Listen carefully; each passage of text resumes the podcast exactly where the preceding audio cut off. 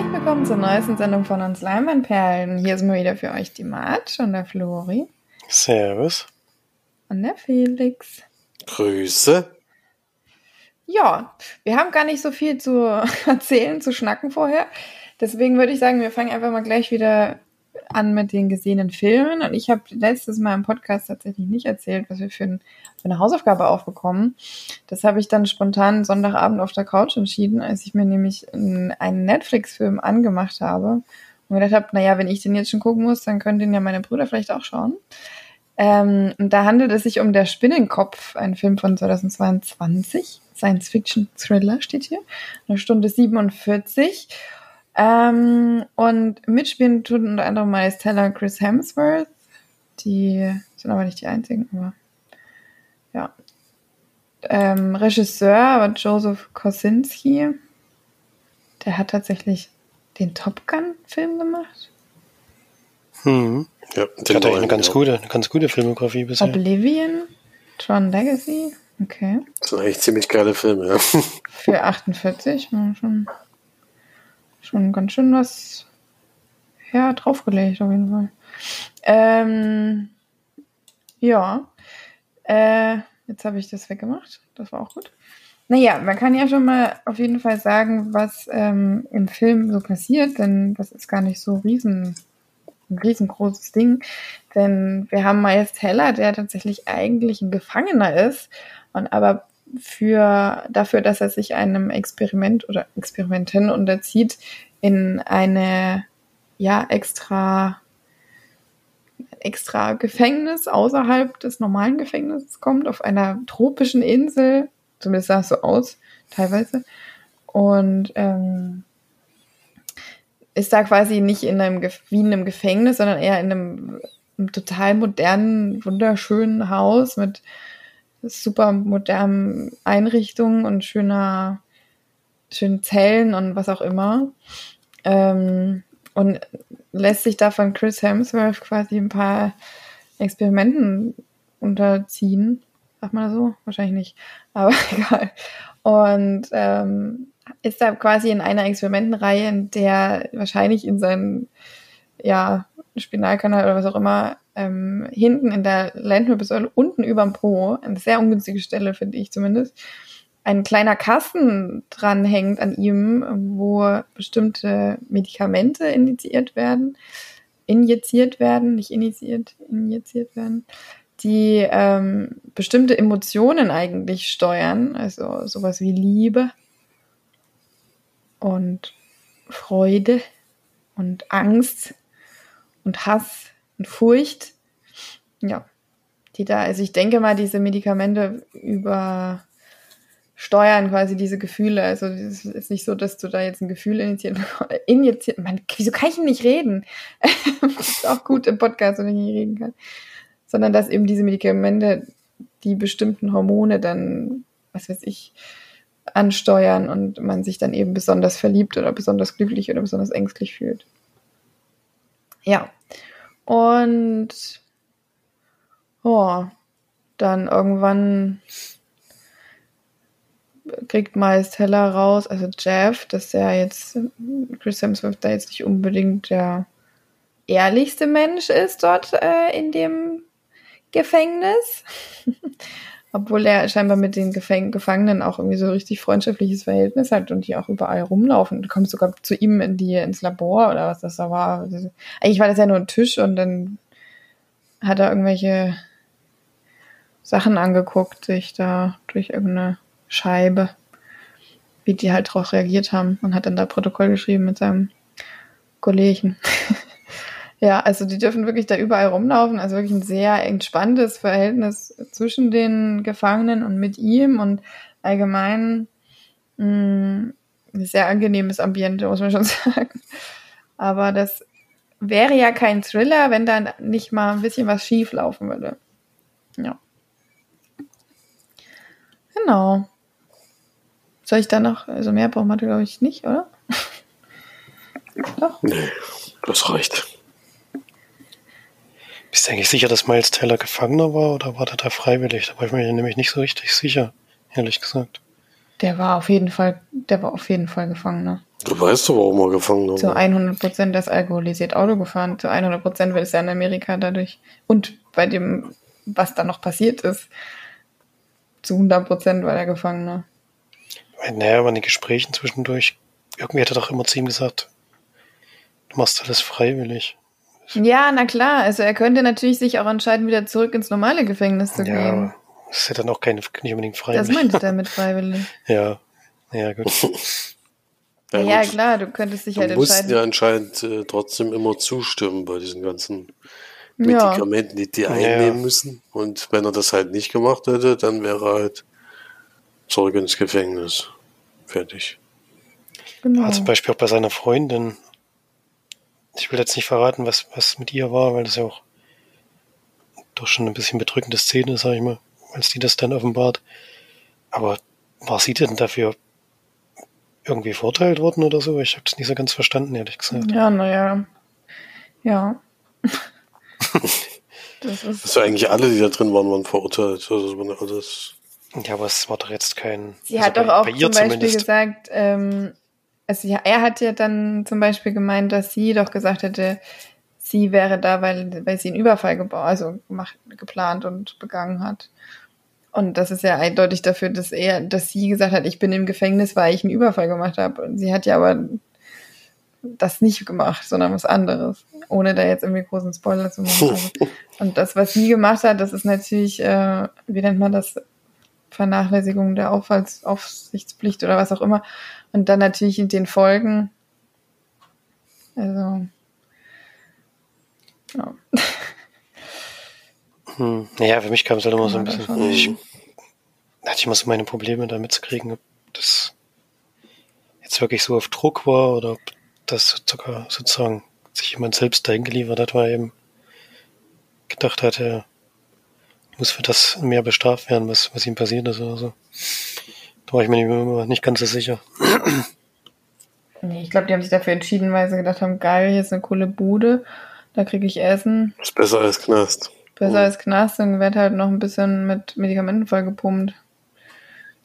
Ja, aber so geil ist es ja auch ich jetzt auch nicht, will, will ich vielleicht auch machen. solche, solche Experimente. Ja, was ist geiler ist in so einer Gefängniszelle. Hä? Experimente würde ich aber gehen lassen, wo das das erste Mal macht bei Menschen. Das würde ich glaube ich nicht machen wollen. Ja, aber es machen doch auch so total viele, die ähm, Studien mitmachen und dafür bezahlt bekommen, ohne dass du im Gefängnis sitzt. Also dann nimmst du Medikamente für eine bestimmte Reihe, äh, für eine bestimmte Zeit. Gibt es auch sogar bei bei ähm, King of Queens. Das, das gibt es doch eine Folge, wo Arthur bei dieser Versuchsreihe mitmacht und dann aber Schiss hat und das dann immer nicht selber nimmt, sondern der Mutter von Spence immer einen Kaffee tut. Also es machen auch Leute, ohne dass sie im Gefängnis sitzen, weil sie dafür Kohlen bekommen. Und ich finde, wenn du dann anstelle in so einer absoluten Bruchbude hockst, wo du vielleicht noch irgendwie umgebracht wirst oder so, keine Ahnung. Also ich will mich da jetzt nicht reindenken, aber ich meine, die Möglichkeit, ja, ist auf jeden Fall gegeben, dass ich das vielleicht machen würde. ich hoffe natürlich nicht, dass es jemals dazu kommt, aber wer weiß. Ich lese ja auch gerade ein Buch, was heißt um, How to Kill Your Family. Also, vielleicht komme ich da noch mal rein. oh. Die Warnzeichen sind auf, stehen auf jeden Fall auf Rot. naja, egal. Kommen wir wieder zurück auf den Film. Den Podcast ja ich auch vom Gefängnis aus machen, auf jeden Fall. Ähm, wir haben den. Du mit wem in deiner Familie gekillt hast. Stimmt. Da war ich alleine. Das ist eigentlich auch mein, der Grund wahrscheinlich, warum ich das. Äh, ähm, den Film habe ich aufgegeben und ich habe mich schon entschuldigt dafür, weil der nämlich tatsächlich sehr, sehr schlecht wird. Er hat ganz gut angefangen und interessant angefangen und dann ist er aber so unglaublich abgestürzt. Es hat mich schon sehr an das, äh, wie heißt das, Numbers? Nee. Mit äh, diesem Flugzeugabsturz Phoenix. Mhm, äh, Next, oder? Knowing. Ach, Knowing, genau. Knowing, ja, genau. Äh, hat mich daran auch schon sehr erinnert, obwohl Knowing wirklich noch mal eine, der ist schon noch mal eine Stufe Also Knowing ist schon noch eine ganze Stufe härter. das war ein Flugzeugabsturz der in filmischer Form. Na, der Flugzeugabsturz war ja gar nicht so schlecht. Oder? Ja, wie gesagt, bis dahin war der Film auch interessant. ja. Genau. Ja, war leider nicht so gut. Das äh, kommt aber nun mal vor, wenn man sich einfach mal so einen Film, der bei Netflix angezeigt wird, anmacht und sagt, hey, wenn ich den gucke, müssen die anderen den auch schauen. Hätte ich den zu Ende geschaut, hätte ich noch wahrscheinlich nicht aufgegeben. Aber gut. Was sagt ihr denn dazu? Ja, ich hatte vorhin schon gesagt, dass er auf einem Buch basiert, stimmt aber gar nicht. Es ist eine Kurzgeschichte. Und ich finde, das merkt man auch ein bisschen. Also, gibt halt jetzt wahrscheinlich den Stoff für eine Stunde 45 oder was da ging. Der hängt dann schon noch in der Mitte mal ganz schön durch und am Ende sind so ein bisschen die Ideen ausgegangen, was das Gefühl. Also es ging gut los und dann ist es leider wirklich ein bisschen, ja, erst wird's langweilig und dann wird's blöd. bisschen schade. Ich meine, den Twist, der drin war, den fand ich jetzt nicht schlecht, der war jetzt nicht überraschend oder so, aber der war ganz okay, sag ich mal. Aber der konnte es dann noch nicht mehr retten. der kleine Twist, der hat jetzt mit der Hauptgeschichte eigentlich gar nicht so viel zu tun. Ja. Mhm. Aber der war noch ganz gut gemacht, fand ich. Ansonsten wird's dann ab der Hälfte oder so wird's schon sehr, sehr langatmig. Also muss Komisch. man jetzt nicht unbedingt geguckt haben. Hm, ja, geht mir ähnlich. Ja, langatmig geht mir ähnlich auf jeden Fall. Jetzt habe ich übrigens nachgelesen, warum der Film der Spinnenkopf heißt. Zwar ist der Kontrollraum, in dem die drin sind, der Kopf der Spinne und die Arbeitsräume daneben sind die Beine. So, jetzt wisst ihr, das hat man nämlich für ein Vorgespräch diskutiert, warum dieser Film überhaupt so heißt. Macht aber so nicht wird es jedenfalls im Buch beschrieben. Ich weiß nicht, ob man das im Film gesehen hat. Überhaupt gar nicht. Ich weiß nicht, aber was, im Buch ist es so beschrieben. Also in der, im Buch sage ich schon, in der Kurzgeschichte ist es so beschrieben. Ja. Ja, ich, hätte sicherlich interessant sein können. Ich fand auch den Anfang irgendwie spannend. Äh, hatte da eigentlich gehofft, dass da irgendwas draus wird, aber es war dann ja fast eine Art Kammerspiel in mehreren Räumlichkeiten. Es war, hat ja fast gar nicht draußen gespielt. Und da äh, trifft es dann immer mehr ab, dass es dann auch immer blödsinniger wird. Also das war, war nicht so mein Film. Aber trotz der guten Besetzung äh, hat das leider nichts gebracht. Und vor allem, wenn man sieht, was er davor gemacht hat, nämlich Top Gun Maverick, da bin ich jetzt schon ein bisschen, oder die anderen Filme davor haben mir eigentlich auch alle gefallen. Da ist der schon enttäuschend, muss man schon leider sagen. Ja, also ich gebe da vier von zehn. Keine Ahnung. War schon unter dem Durchschnitt schon auch, ja, vor allem das Ende. Anfang war es über dem Durchschnitt und dann aber schon Akt runter. Mhm. Also da schließe ich mich an. Ich gebe fünf von zehn. Also. Die Hälfte war gut, die andere Hälfte war schlecht. Da komme ich bei der Mitte raus.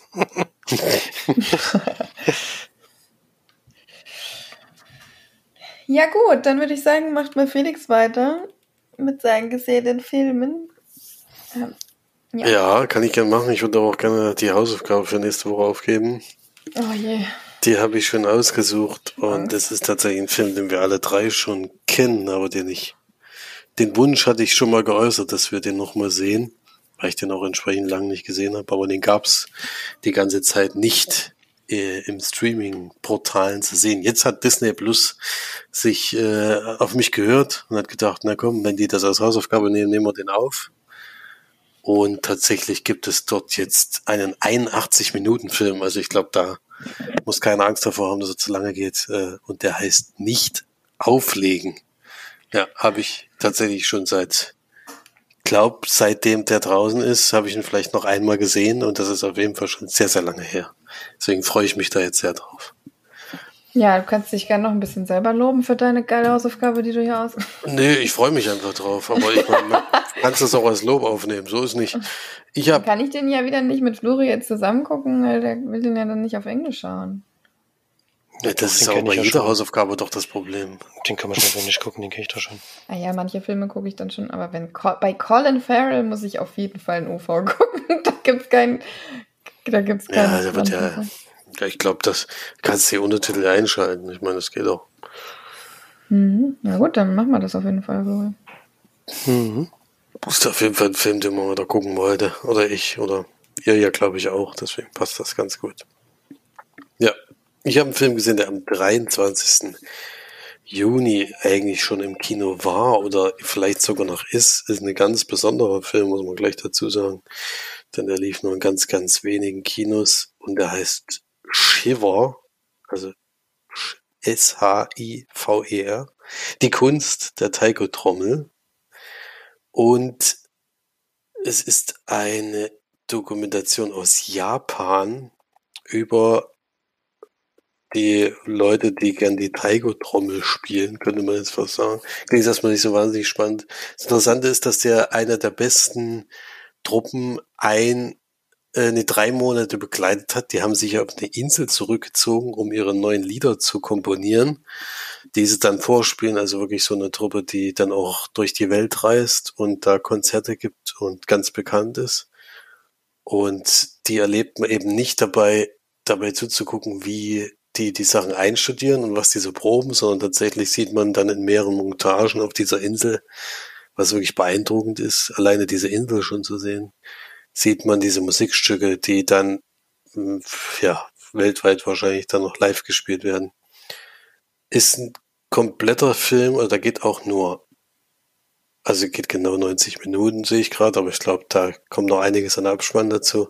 Also ein bisschen weniger als 90 Minuten und im ganzen Film wird tatsächlich kein einziges Wort gesprochen, sondern es geht ganz rein an Musik aus, also ne, Musik natürlich von der Trommel, ist klar, oder von den Trommeln allgemein und was die da so machen und eben, dass die Natur eben großen Einfluss hat. Also es ist zum Beispiel das Meer, was äh, man sehr oft da als Hintergrund hört und sowas und wenn man die begleitet. Und man sieht eben nicht nur, dass sie die Trommel spielen, also die Taiko-Trommel muss man vielleicht noch dazu sagen, das ist so ein, so ein Fass, eigentlich ist es ein Fass, wo äh, dieses äh, Feld drüber gespannt wird und die sind wahnsinnig groß. Also die sind tatsächlich Zwischendurch haben die da eine Trommel stehen, auf der, auf der zwei Personen spielen und die ist größer als die zwei Personen. Das ist schon erstaunlich, was das auch für eine Wucht dann natürlich hat, kann man sich ja vorstellen. Und da gibt's halt ganz viele verschiedene Sachen, die sie da einstudieren. Einmal gibt's da zum Beispiel ein komplettes Stück, was nur aus Klatschen besteht. Und dann noch mit so Klangschalen, mit ganz, ganz vielen verschiedenen und natürlich Getrommel, ist klar.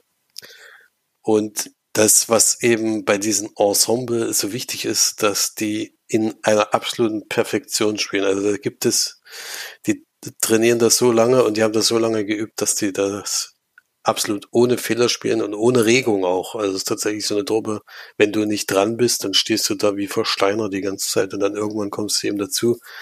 Und es werden einfach, also Fehler werden sozusagen von dem Mann, der das macht, äh, denke ich mal, nicht akzeptiert. So, so streng sieht er jedenfalls aus. Also wirklich ein erstaunliches Zusammenspiel zwischen den Leuten. Man muss sich allerdings wirklich dran gewöhnen, dass es nicht, also nichts anderes ist. Es ist tatsächlich wie ein anderthalbstündiges Musikvideo mit ganz vielen verschiedenen Arten von Schlagzeug, was ja vielleicht auch was für March sein könnte. Ja. Äh, besonders beeindruckt bin ich tatsächlich von dieser Riesentrommel, weil diese zwei Personen, die das gespielt haben, das war, also die schlagen da ja auch nicht mit äh, Sticks drauf, sondern die schlagen da mit richtigen Holzstäben drauf, die auch richtig dick sind. Und tatsächlich so, dass der eine von den beiden hat diese Trommel so schnell gespielt, dass die Kamera das nicht mehr einfangen konnte. Also es war so, dass du es dann noch flimmern hast, weil der diesen Schlagzeug so schnell, und das muss ja wahnsinnig anstrengend sein bei dieser Größe und bei der Gewalt, die da drauf einschlägt. Also wirklich sehr beeindruckend, manche Stellen. Manche Stellen sind ein bisschen komisch, weil es dann eben so künstlerisch wertvoll teilweise sein muss. Werden viele Masken zum Beispiel eingesetzt. Die machen es eher lustig zwischendurch, muss man sagen. Und es ist halt sehr, sehr lang. Also da muss man schon durchhalten oder eben mal zwischendurch pausieren oder sowas.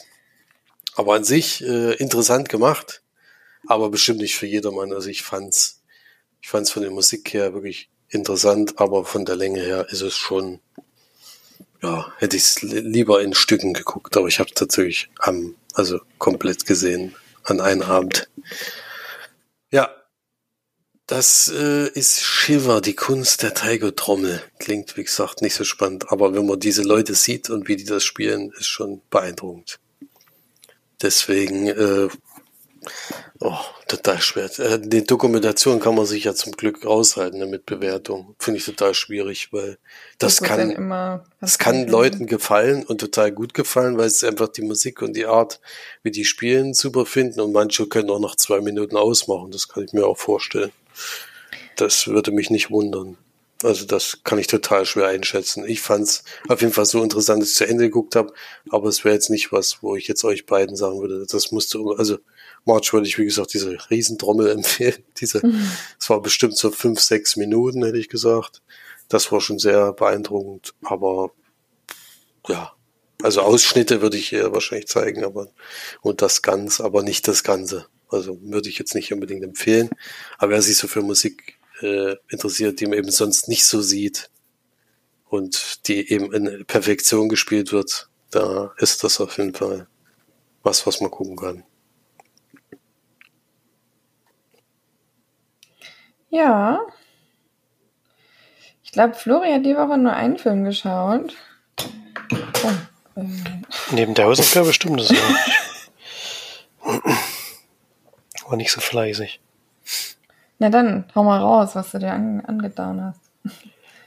Auch ein Rezensionsexemplar, das ich auf dem Face bekommen habe. Allerdings habe ich jetzt, glaube ich, zwei Jahre gebraucht, um den mal zu gucken. Rausspiel ist das. Hm. Welcher ist es? Nee, Quatsch.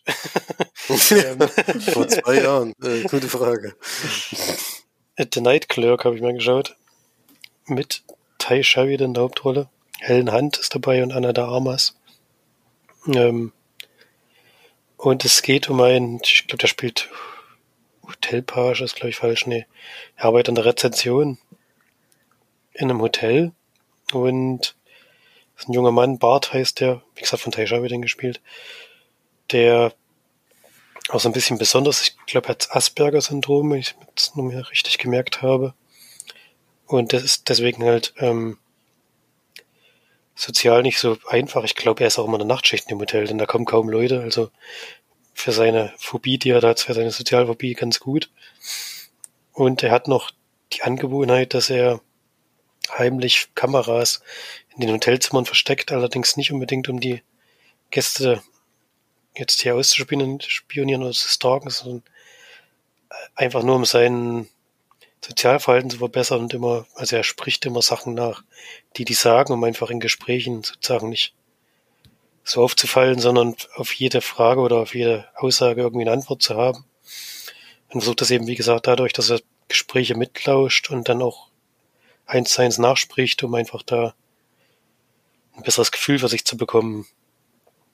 Und blöd nur in einem von den Hotelzimmern, die er da überwacht mit der Kamera, passiert ein Mord. Und er kann ihn nicht mehr verhindern, sondern gerät relativ schnell ähm, auch natürlich unter Verdacht, gerade auch dadurch, dass seine Aktivitäten da dann irgendwann natürlich nicht mehr unter Verschluss gehalten werden können, was ihn natürlich extrem verdächtig macht. Und er lernt dann da in diesem ganz, dieser ganzen Gemengelage, wenn er noch Anna Damas kennt, die spielt Andrea oder Andrea in dem Film, verguckt sich ganz schön in die aber sie hat eben auch eine etwas schwierige Vergangenheit, beziehungsweise sie ist gerade in einer sehr schwierigen Beziehung, kann sich deswegen nicht so mit ihm auf ihn einlassen, obwohl sie ihn anscheinend irgendwie sympathisch findet. Aber geht dann eben noch darum, wie er damit klarkommt, dass sie ihn ein bisschen ablehnt, dann wieder ein bisschen ranlässt, dann wieder ein bisschen ablehnt und so. Und das spielt er noch mit rein. Aber eigentlich geht es schon in großen Teilen um die, um diesen Mordfall und wie er eben da wieder irgendwie rauskommt aus dieser Geschichte, dass er da eben extrem unter Verdacht gekommen ist. Obwohl er jetzt mit dem Wort an sich offensichtlich nichts zu tun hat, aber vielleicht doch nicht so offensichtlich, wie man denken könnte. Ja. Ich will mich jetzt mal zur Handlung noch nicht verraten. Ähm, ich fand den Film ganz okay, sag ich mal. Also jetzt nicht, jetzt nicht überragend oder so, aber ich finde, Tai Sheridan spielt die Rolle eigentlich sehr schön. Anne Damas guckt man sich sowieso mal gerne an. Die ist wirklich sehr schön in dem Film. also, sie ist ja immer hübsch, aber in dem Film ist es schon wirklich, ja, kann man sich schon verstehen, warum er, kann man schon verstehen, warum er da so ein bisschen sein Herz verliert. Und ja, mir hat das schon gefallen, aber ich von der Story her war es jetzt nicht so nicht so mitreißend, sag ich mal. Also es irgendwann geht dann irgendwie auch der Fokus ein bisschen von dem Mordfall weg, mehr zu der Liebesgeschichte hin, was ich ein bisschen komisch fand, weil er ja trotzdem die ganze Zeit noch unter Verdacht steht und das irgendwie eine Zeit lang ganz schön vernachlässigt wird und da ein bisschen der Drive raus war. Und am Ende zieht es mal ein bisschen an, aber wie gesagt, von der Story her hat es mir jetzt nicht so umgehauen. Er die Schauspieler und die Art und Weise, wie er das gespielt hat, das war ja so das, was mir gefallen hat, ja. Aber kann man schon machen, den Film, wenn der ihm über den Weg läuft. Ich glaube, der ist sogar schon irgendwo im Stream. Wahrscheinlich. Ist jetzt schon, auch schon zwei Jahre alt, also man kann den schon mal gucken, wenn's, ja, wenn man sonst nichts zu sehen hat. Bin da vielleicht bei sechs von zehn Leinwandperlen. Also nicht überragend, aber auch kein, auch kein schlechter Film per se, also. Kann man sich schon anschauen. Mhm. Schade. So ein Krimi wäre ja mal wieder ganz nett gewesen. Ja, so richtig Krimi ist es nicht. Also von den, von den Untersuchungen bekommt man eigentlich immer nur die Gespräche mit ihm sozusagen mit. Also man weiß nicht, was die sonst noch so äh, untersuchen, so richtig. Aber ja, also Krimi ich es nicht unbedingt einordnen. Ja, eher ein Thriller. Ja, ist auch, ja, ist schwierig. Held spielt seine Mutter. Die fand ich eigentlich auch ganz gut, weil die eben doch auch sehr robust da jetzt noch mit einsteht und auch für lange Zeit, als dann schon ein bisschen, schon so ein bisschen, ja, schlecht um ihn steht, sag ich mal. Versucht sich dann noch irgendwie für ihn Partei zu ergreifen mhm. und so. Also wie gesagt, von Schauspielern hat es mir schon eigentlich gut gefallen. Storytechnisch halt nicht so. Hm.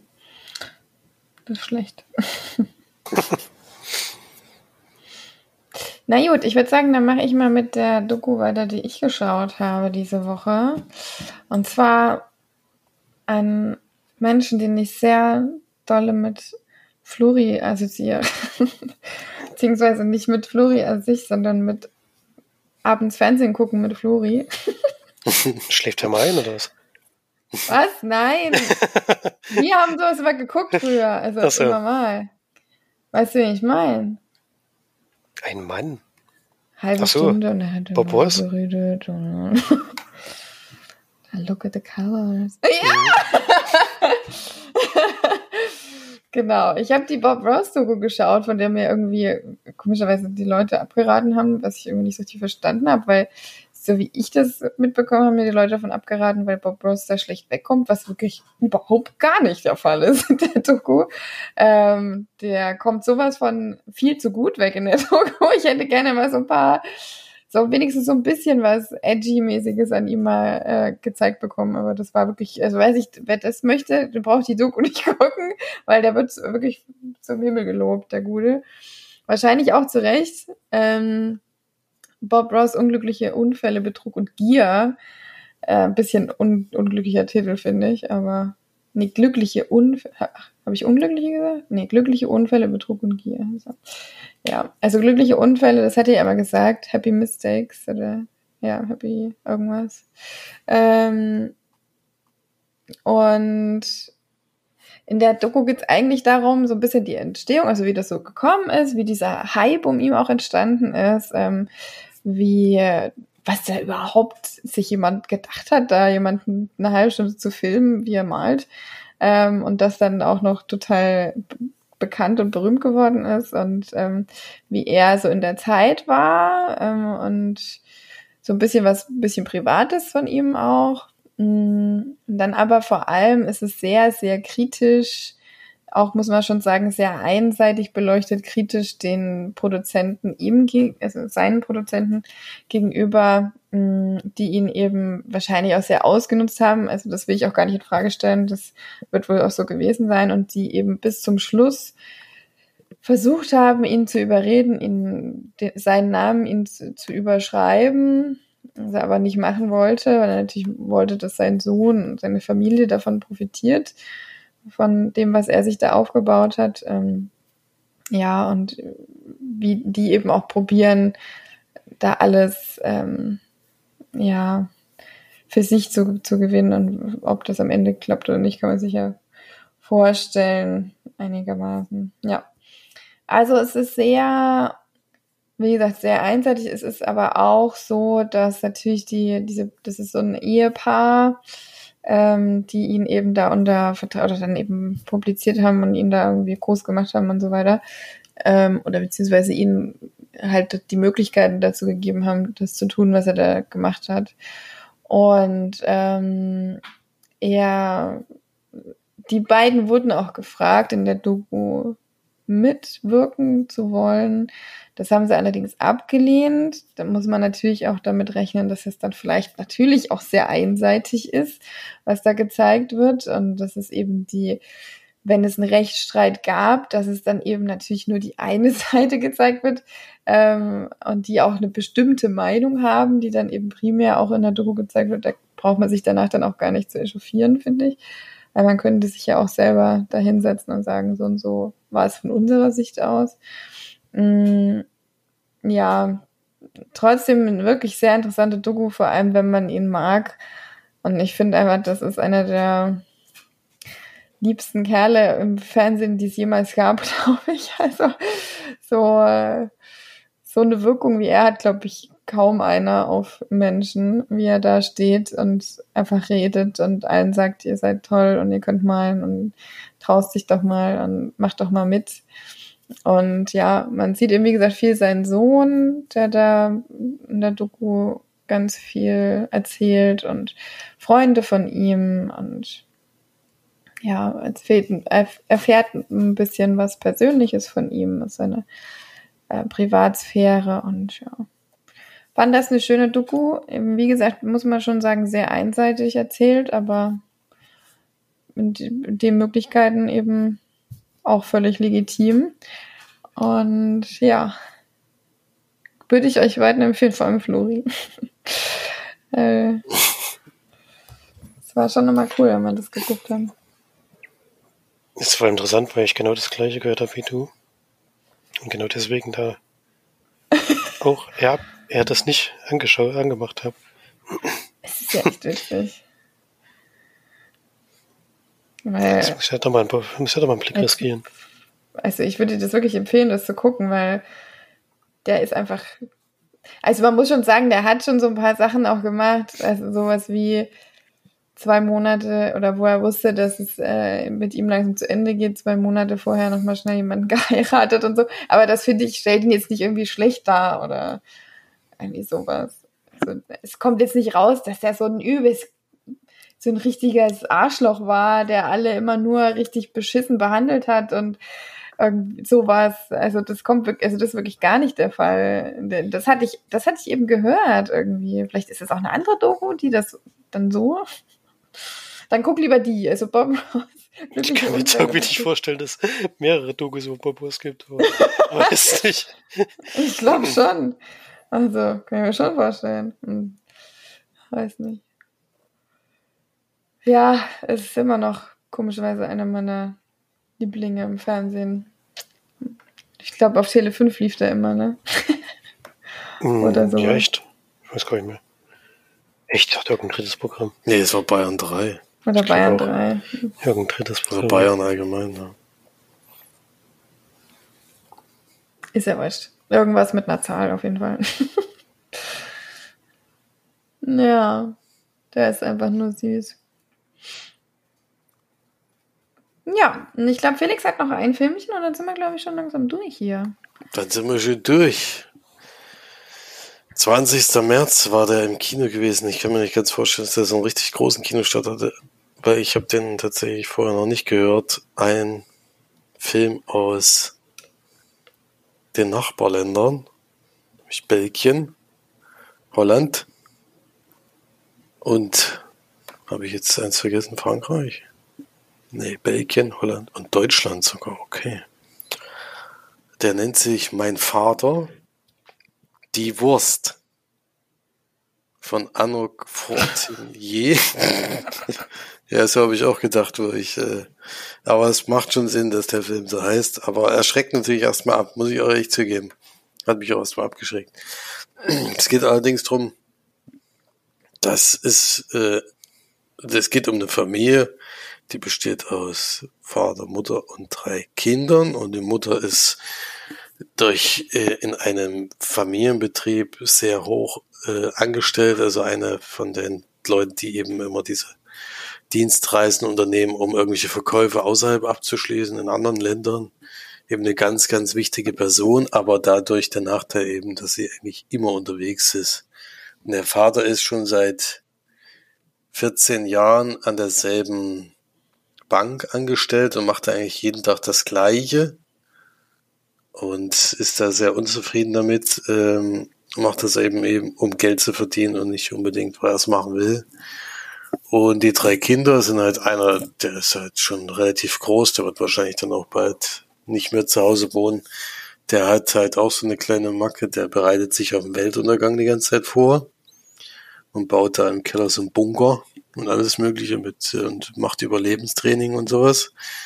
Die, die etwas größere Schwester ist äh, so ein bisschen verknallt in den Musiklehrer, den sie hat. Äh, aber das sind alles so Nebencharaktere, ist nicht so wichtig. Wichtiger ist die jüngste, die Zoe, ähm, die Schwierigkeiten hat an der neuen Schule. Die ist nämlich gerade umgezogen und kommt da nicht so richtig an und hält sich sehr zurück.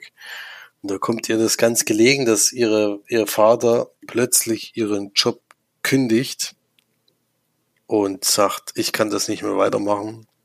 Ich möchte Schauspieler werden. Und das hätte er an der Schule damals schon gemacht und damals haben sie gesagt, du hast total viel Talent, was man halt immer mal hört und dann sich vielleicht überschätzen könnte oder sowas. Und er sagt, ja, er macht jetzt einfach mal Vorsprechen, das wird schon irgendwie klappen. Ja, die Frau bekommt davon erstmal nichts mit weil sie eben wieder auf Dienstreise ist und dann kommt so die ersten Anfänge und als sie dann zurückkommt, fällt die natürlich aus allen Wolken, nachdem die sich auch ein großes Haus gekauft haben und sowas.